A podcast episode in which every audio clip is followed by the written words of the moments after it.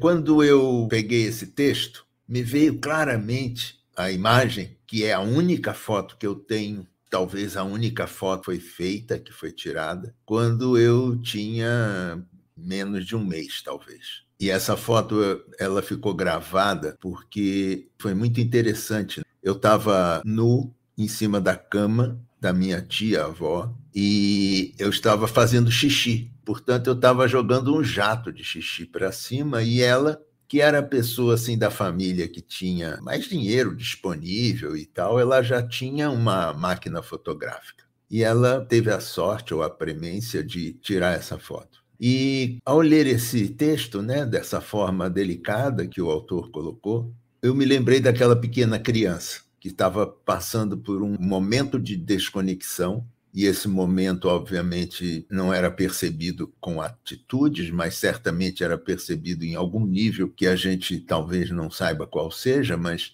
algo estava faltando para aquela criança, né? E eu percebi de que, embora um momento engraçado, né, que foi tão engraçado que a minha tia-avó resolveu registrar, a minha feição não era uma feição de rir também. Era uma coisa meio apática. A sensação, né, a lembrança que eu tive é: parece que foi deste momento que aquela sensação de que eu não deveria incomodar começou a surgir. E eu não posso garantir isso a vocês, mas a sensação é que aquela movimentação do xixi não era algo engraçado. Ele se tornou algo engraçado ao longo dos anos. Mas ele, naquele momento, para aquele bebê que eu conseguia ver na cama, ele era, era algo sur surpreendente. Era como se estivesse dizendo: será que está certo? Será que é apropriado? Ou seja, é uma sensação de, de estar perdido. E como o texto coloca, no tópico anterior que nós estudamos, eu me tornei aquela criança perdida, que não tinha lugar na família, ou se tinha lugar, era o lugar de se tornar o mais invisível possível. E foi assim que eu fiz. Graças a Deus eu, eu tive sucesso nesses processos todos. Mas é importante percebermos que isso me acompanhou por muito tempo. E eu comecei a virar a chave quando eu já estava próximo dos meus 40 anos. Quando eu comecei a perceber que isso existia e que existia um mundo à minha frente que eu não sabia sequer o que fazer com ele. É como se de alguma maneira eu estivesse me portando num mundo no qual eu não sabia quais seriam os resultados ou as resultantes das minhas atitudes, porque é como se eu não pudesse incomodar. Então, basicamente, essa é a sensação daquela criança que não pôde ser aceita pela mãe verdadeira, mas que foi aceita por uma mãe que fez o possível. Embora movida por uma carência afetiva, né? eu já falei da morte do filho da minha tia-avó, uma morte inesperada e triste, mas de qualquer forma ela estava disponível para mim. E isso já era muito bom para que eu pudesse, de alguma forma, como o texto fala, só queria mesmo é, ser suprido para poder prosperar, para poder realizar o meu caminho, para poder realizar o meu destino. Então eu sou profundamente grato né, por esse orfanato, esse orfanato que eu recebi da minha tia-avó. Embora, quando criança, eu percebia de que eu, eu era exigido demais por ela. É como se ela esperasse mais de mim do que eu poderia oferecer. Então, qual é a lição que nós podemos tirar dessa situação? É claro que isso é um assunto apenas meu e provavelmente de muitas outras crianças, mas isso não necessariamente aconteceu com cada um de vocês que nos escuta aqui. Ou seja, as ambiências da nossa chegada não necessariamente são desconectadas e separadas e, digamos assim, superpostas do jeito que a minha se tornou. Mas não existe uma maneira só de nós nos sentirmos crianças perdidas. Segundo o processo IFS, não, o Internal Family System, a criança perdida, ela sempre está atenta a se integrar, mas se integrar não com o mundo, mas se entregar com o que, que ela vai fazer com a vida que habita nela. Ou seja, O que, que eu vou fazer com essa energia vital que eu sei que existe em mim, que eu percebo e experimento essa energia vital, mas que de alguma forma eu não tenho a autorização de explodi-la no mundo que existe à minha frente, um mundo absolutamente possível e disponível para ser explorado. E foi isso que eu fiz. Esse meu desejo enorme de explorar o mundo se direcionou aos desejos da minha tia-avó. Ou seja, ela me deu os insumos para que eu explorasse o mundo. Ela me deu a Barça, ela me deu o Tesouro da Juventude, ela me deu uma coleção de história do Brasil, que é uma maravilha, né? Então, tudo isso foram substitutos para a enorme quantidade de energia que as crianças chegam no mundo e que querem oferecer para a vida que habita nelas. Mas, de qualquer forma, essa experiência foi uma experiência fria. Por quê? porque não tinha afeto, não tinha demonstrações afetivas, não tinha uma sensação de abraços, uma sensação de, de proximidade. E conforme eu fui crescendo, o que muito provavelmente nós vamos ver nos outros tópicos, essas pseudo-demonstrações de afeto começaram a aparecer, mesmo que esporadicamente. E eu as rejeitava. Por que, que eu a rejeitava? porque é como se eu não me autorizasse a existir. Então, essa é a perda do senso de self. Ou seja, é como se nós disséssemos: o senso de eu sou, ele não pode aparecer claramente no mundo, porque é como se eu tivesse uma vergonha, uma insegurança de que expressar aquela necessidade era algo errado. Por que, que era errado?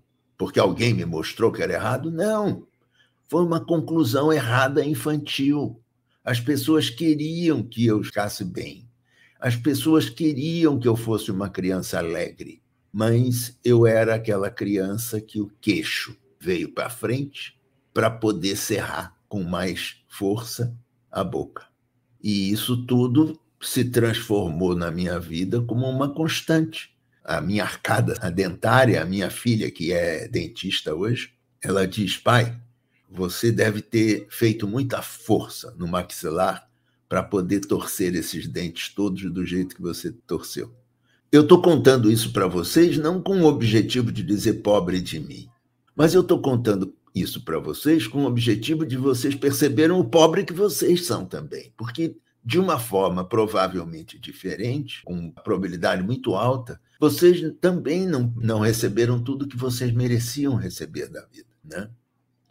Antes de nós começarmos a live, nós estávamos conversando sobre a ninhada de cachorrinhos que o Tista e a Cibele ganharam. E houve um, uma decorrência que a cadela levou os filhotinhos, ou pariu os filhotinhos, num lugar que não foi o lugar, digamos assim, preparado para ela.